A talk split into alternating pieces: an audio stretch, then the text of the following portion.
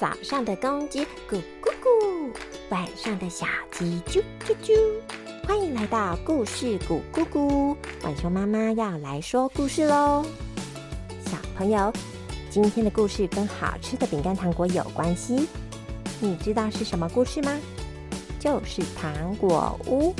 晚熊妈妈今天说的是糖果屋上集，那么故事开始喽。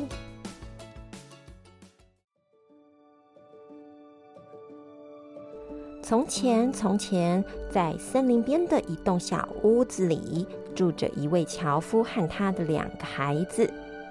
小哥哥叫韩塞尔，是个沉稳又很会照顾妹妹的哥哥；妹妹叫格莱特，她虽然胆小，却也体贴懂事。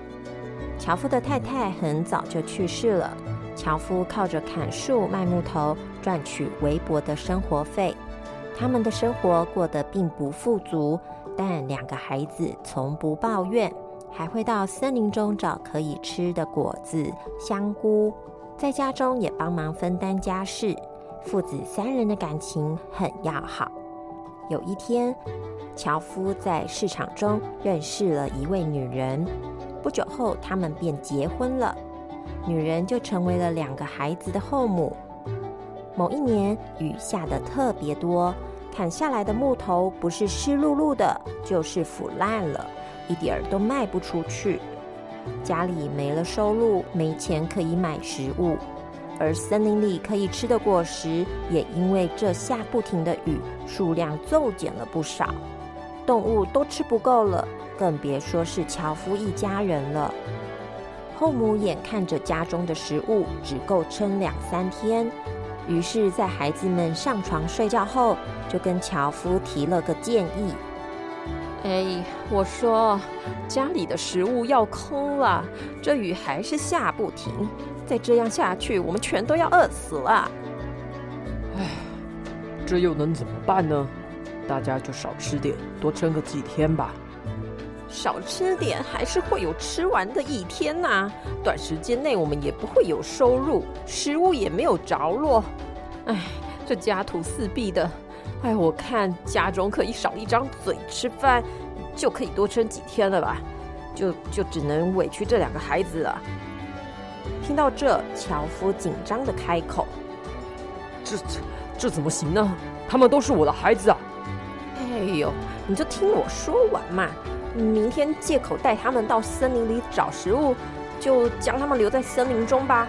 运气好一点，他们可以找些食物果腹。等过几天我们的情况有好转，再带他们回来吧。如果他们发生不幸，嗯，我们也还能再有孩子啊。这这雨还下不停呢，你就要把他们丢在湿哒哒的户外吗？怎么可以如此狠心呢？不然我们怎么活嘛？唉，就这样，为了生活，樵夫不得不答应妻子的提议。两人谈完话后，就默默的上床睡觉了。而这时的韩塞尔其实也听见了爸爸和后母的对话。他先是感到震惊，却也立马冷静了下来。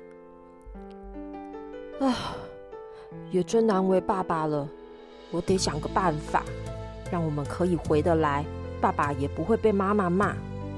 唉，啊，有了！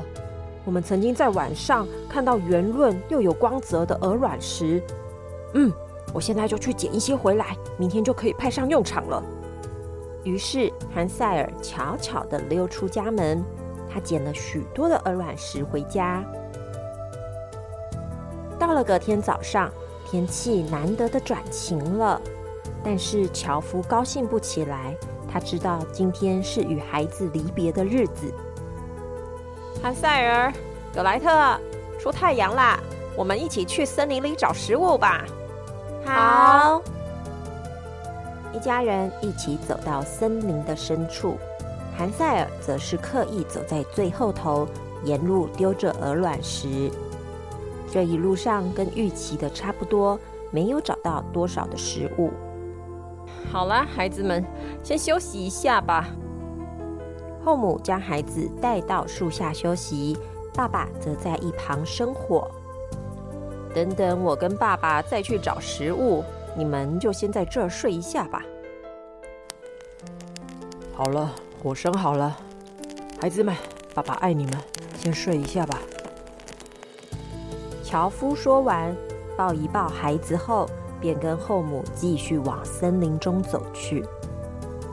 韩塞尔为了不让妹妹感到害怕，并没有跟妹妹说昨晚的事。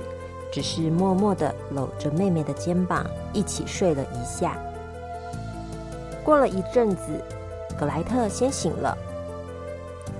嗯嗯，哥哥哥，快醒醒！天天都黑了，爸爸妈妈怎么还没回来？我我好害怕哦！你别怕，哥哥在。哥哥早上有拿鹅卵石沿路做记号哦。刚好今天还有月光，鹅卵石的光泽会带我们回到家的。嗯，好。于是兄妹俩手牵着手，沿着黑暗中透过微弱光泽的鹅卵石回到了家。谁呀？妈妈，我和妹妹回来了。诶，你们是去哪啦？我们找完食物要去找你们，都找不到哎。妈妈，哥哥很聪明哦，我们是跟着他沿途丢着的小石头回来的。啊，我我的孩子，太好了，你们回来了。父子三人紧紧的拥抱在一起，接着爸爸给孩子们弄些面包，就上床睡觉了。到了半夜，汉塞尔起床想说要再去捡一些石头，却发现门被上锁了，他只好默默的回到床上。原来后母知道韩塞尔会有所准备，便将他们的房门给锁上，以防今天的事再次发生。他默默的在心中决定：哼，明天我一定要把他们丢在更远的地方，让他们回不来。到了隔天，依旧是晴天，爸爸外出砍树了。后母对兄妹说。难得这几天天气晴朗，爸爸辛苦的外出工作，我们也要继续努力找食物。快，鞋子穿一穿，我们出门了。于是后母带着兄妹俩前往森林了。今天后母带他们走的是另一条从没走过的路。韩塞尔一样走在最后头，他把昨晚的面包撕成小块，沿路的丢。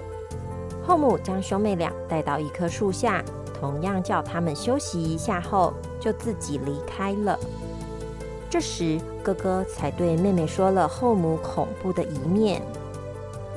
格莱特，其实前天晚上我就听到妈妈对爸爸说，家中已经没有食物，所以要把我们两个丢在森林里。啊，所以我们又被丢弃了吗？怎么会这样？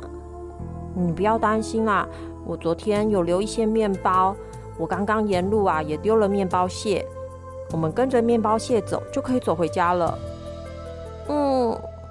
嗯，兄妹俩起身开始往回找面包屑。哎，怎么都找不到？啊，哥哥，你看这里有一群蚂蚁耶，它们正搬着面包屑。其他的面包屑会不会也被其他动物给吃了呢？唉，八成是的。昨晚妈妈把门上锁，我无法出门找石头。唉，这下怎么办？哥，我害怕。我会一直陪着你的，别怕。哎，格莱特，你看，那里有只很漂亮的鸟，哎，它不怕人，一直看着我们。该不会是要我们跟着它走吧？它有办法带我们回家吗？也只好试试看喽。好，那我们就跟着它走吧。于是，那只漂亮的鸟边回头看着兄妹俩，边向前飞着，好像真的在带路呢。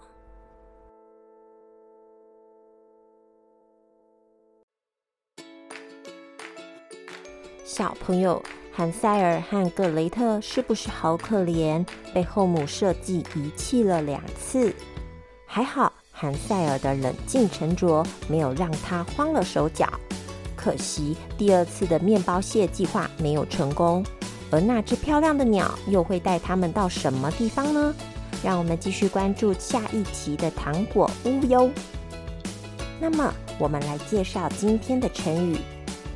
后母念道：“没有收入又没有食物，家徒四壁的。”这个“家徒四壁”的意思就是家除了四面墙壁，没有其他的东西。形容家境极为贫穷的情形。我们造个句子：小明家穷到家徒四壁，他只好放弃学业，直接去工作了。这样你懂了吗？那我们下次再见喽，拜拜。